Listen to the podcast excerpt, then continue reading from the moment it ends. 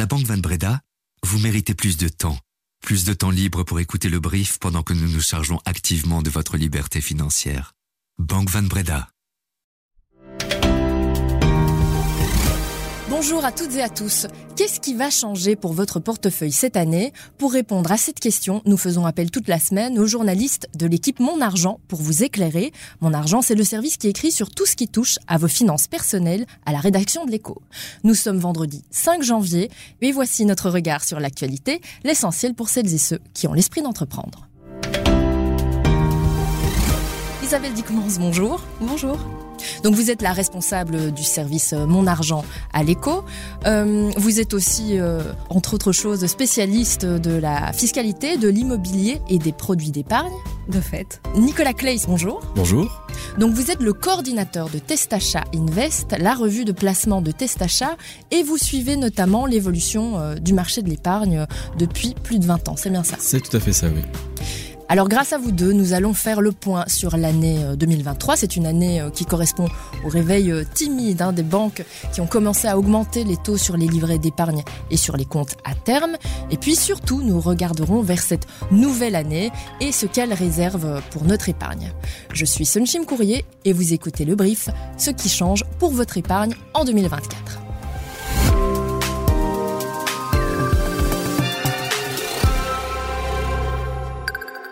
L'année dernière, donc, les épargnants ont pu constater un petit relèvement des taux sur leur livret d'épargne et sur leur compte à terme suite au relèvement des taux directeurs de la BCE. Mais surtout, il faut le dire, hein, grâce ou à cause, c'est selon, coup de pression du ministre des Finances euh, qui a lancé un bon d'état concurrentiel au compte d'épargne et au compte à terme en septembre. Nicolas Claes, une première question euh, tout d'abord. Est-ce que les banques belges ont vraiment joué le jeu euh, l'an dernier selon vous? Alors pas vraiment parce qu'elles ont réagi d'abord très tardivement. Il faut savoir que la BCE, donc la Banque centrale européenne, a augmenté ses taux directeurs déjà à partir de mi-2022, mais ça n'est que fin 2022 et même pour la plupart des banques début 2023 qu'elles ont commencé à relever les taux des comptes d'épargne et de façon très très très graduelle en fait. Vous diriez qu'elles ont euh, suffisamment relevé leurs taux ou alors euh, qu'il restait de la marge? Il restait certainement de la marge. Donc euh, la plupart des banques ont vraiment relevé très très très lentement, comme je disais, les taux. Il faut savoir que les taux à court terme ont dépassé, voire ont approché les 4% l'année dernière, et que la plupart des banques, en tout cas les grandes banques, les comptes principaux des grandes banques, le taux avoisinait les 1% seulement. Donc il restait une énorme marge pour augmenter substantiellement la rémunération des épargnants. Et c'est un problème parce que l'inflation pendant ce temps-là, en 2022 en 2023, était très élevée. Ça veut dire que les épargnants ont perdu énormément de pouvoir d'achat euh, sur l'argent qu'ils avaient confié aux banques. Les banques ne les ont pas rémunérés correctement surtout euh, quand on compare euh, finalement les taux hypothécaires qui ont fortement et rapidement augmenté, on peut se dire que les banques, d'une certaine manière, elles ont un peu profité d'un manque de concurrence. Oui, tout à fait. Donc d'abord, elles ont augmenté leur marge, ça clairement, et elles ont aussi profité d'un manque de concurrence qui a été dénoncé par l'autorité de la concurrence dans un rapport que l'autorité a mis donné au gouvernement en novembre dernier. Et ce rapport pointait du doigt le fait que les grandes banques euh, n'étaient pas suffisamment concurrentielles entre elles, et ça c'était au détriment de l'épargnant finalement. Et ce rapport pointait aussi à un autre problème, c'était le problème de la transparence de l'information, puisque quand on dit euh, les banques n'ont pas augmenté suffisamment leurs taux, d'un autre côté, on voit qu'elles affichent des rendements qui sont parfois élevés. Il y a des grandes banques qui affichent aujourd'hui des rendements de 3%, voire un peu plus. Mhm. Et donc on se dit, mais finalement, elles ont suivi l'augmentation des taux. Sauf que ces taux sont soumis à conditions. Ils ne s'appliquent pas à tout le monde. Et elles jouent euh, sur un levier des comptes d'épargne qui est la prime de fidélité, qui n'est pas du tout transparente. Les épargnants n'ont pas toujours compris parce que les taux d'affiche, c'est des taux qui sont réservés à euh, soit une catégorie de personnes, suivant ou bien à des montants minimaux, des montants maximaux, soit des tranches totales de dépôt, soit des versements mensuels maximaux, minimaux. Et effectivement, bah, comme dit Nicolas, euh, la prime de fidélité qui n'a pas toujours été euh, complètement claire. Et donc, on a même vu euh, une banque, enfin, on a vu ING qui avait lancé son compte à terme à six mois, qui a affiché un rendement vraiment très intéressant sur un an. Mais en fait, vu que le compte à terme n'était que de six mois, il fallait que l'épargnant comprenne qu'il devait diviser ce taux par deux.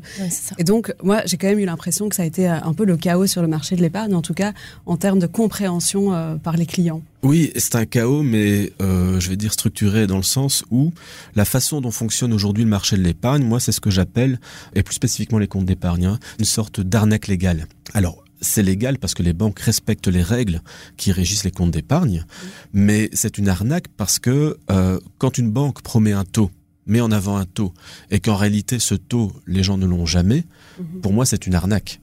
On voit donc des banques qui affichent aujourd'hui des taux de 2-3%, et quand on regarde les statistiques de la Banque nationale, donc en octobre par exemple, le rendement moyen des comptes d'épargne en Belgique, c'était 0,58%.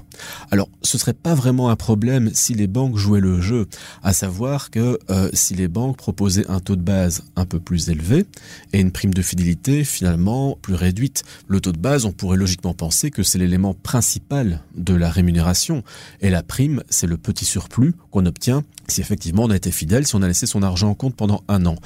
Mais alors que la prime donc devrait être l'élément accessoire de la rémunération, dans beaucoup de banques, c'est devenu l'élément principal.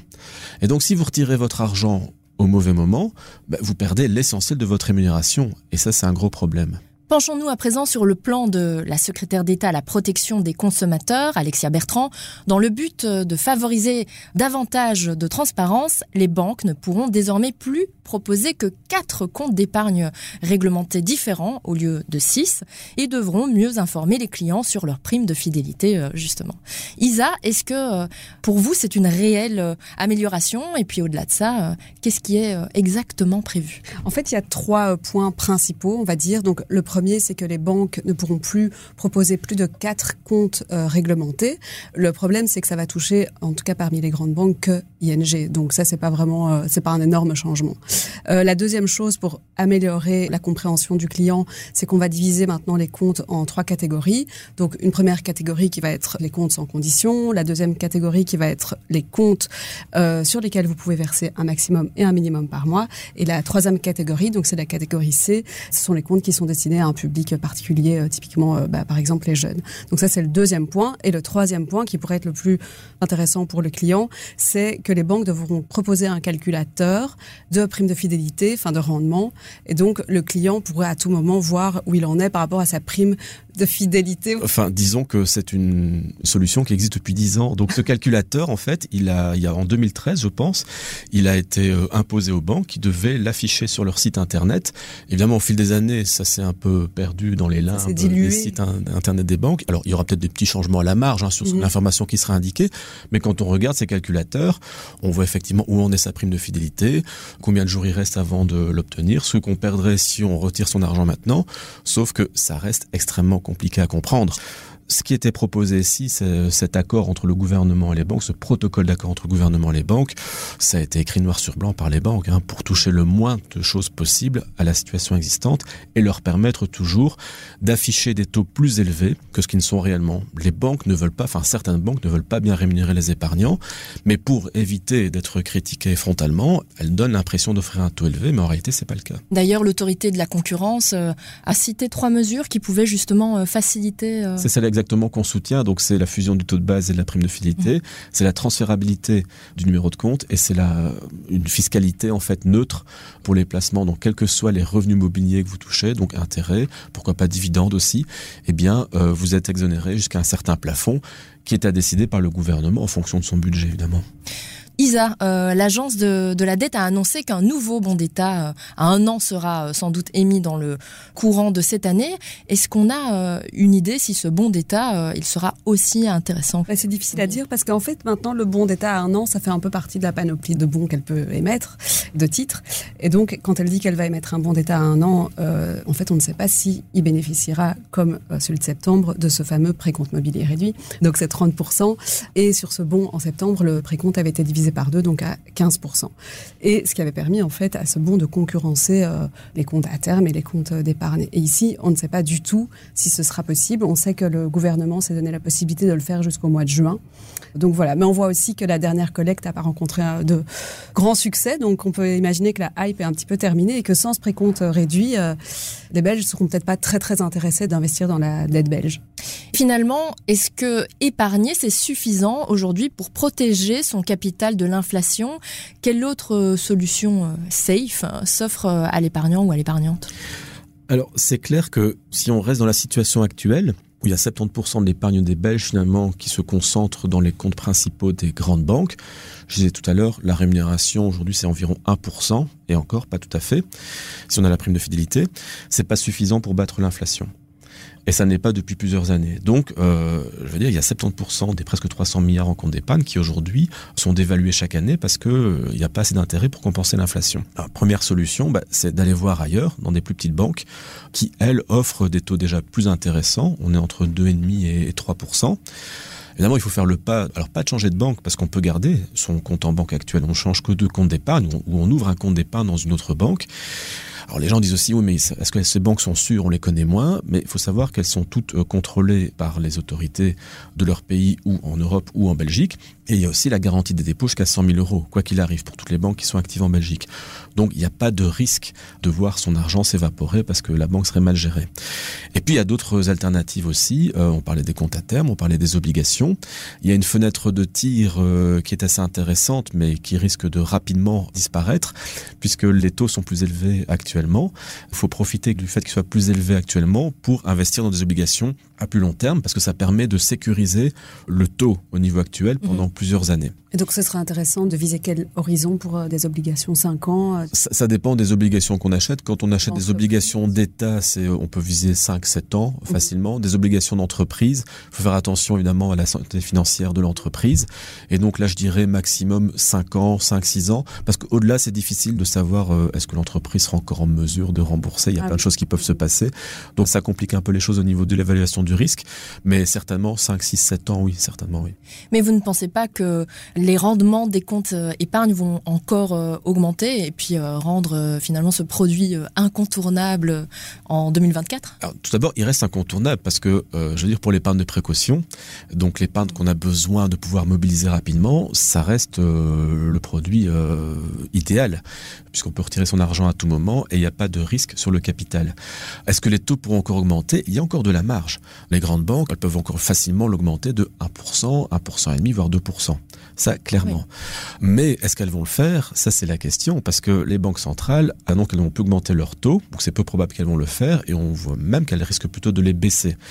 Et la question qui se pose, c'est est-ce que les banques ne vont pas prétexter ces annonces pour dire, bah, écoutez, on va être prudente, on ne va plus augmenter les taux et voire même on va commencer à les baisser? Ça, c'est la grande question pour 2024. Mais il faut pas se laisser faire. Et si on voit que sa banque commence à baisser ses taux, il faut clairement aller à la concurrence qui, elle, continuera d'offrir des taux plus élevés. Merci Nicolas Claes d'être venu jusqu'à nos studios. Je rappelle que vous êtes euh, coordinateur de Testacha Invest et euh, vous étiez donc euh, notre invité dans ce brief spécial consacré à l'épargne. Merci Isabelle Dickmans. Avec plaisir. Et je rappelle que vous pilotez le service Mon Argent à l'écho. Que faut-il donc retenir dans les grandes lignes hein, de ce podcast? D'abord, que les banques ont clairement réagi tardivement à la hausse des taux, en ce qui concerne en tout cas les livrets d'épargne et les comptes à terme. En 2022 et en partie euh, en 2023, le rendement de l'épargne a même été bien inférieur à l'inflation. Ensuite, euh, il ne faut pas hésiter à comparer les divers services bancaires et les taux pour éventuellement changer de banque et penser à aller voir euh, du côté des plus petites institutions qui sont souvent plus rémunératrices.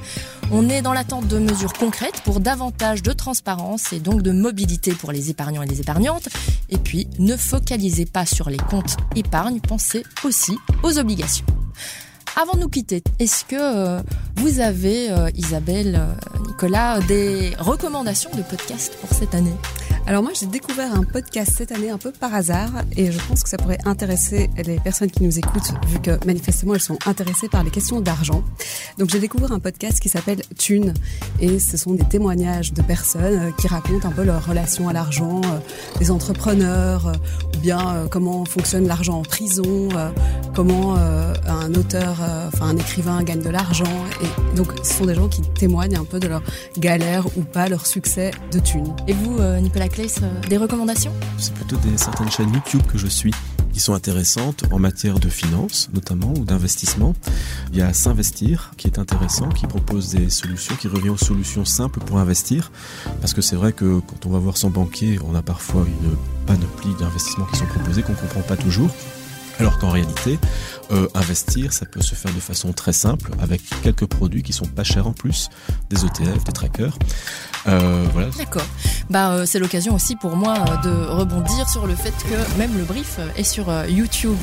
Donc je vais mettre en note de cet épisode le lien vers le dossier de mon argent. Et moi aussi, hein, j'ai une petite recommandation, c'est le brief spécial sur le bon d'État, d'ailleurs auquel vous avez participé. Un excellent brief. Un excellent brief.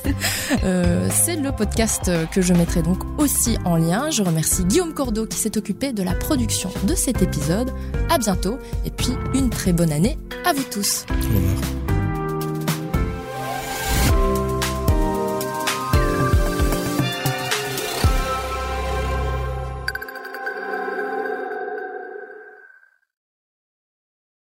Méritez plus de passion. Vous méritez plus d'anticipation. Vous méritez plus d'anticipation de la part de votre partenaire patrimonial pour que vous puissiez toujours rester serein, même quand la bourse s'enflamme. Vous méritez également plus de Banque Van Breda pour votre vie professionnelle et privée. Banque Van Breda, réservée aux entrepreneurs et aux professions libérales.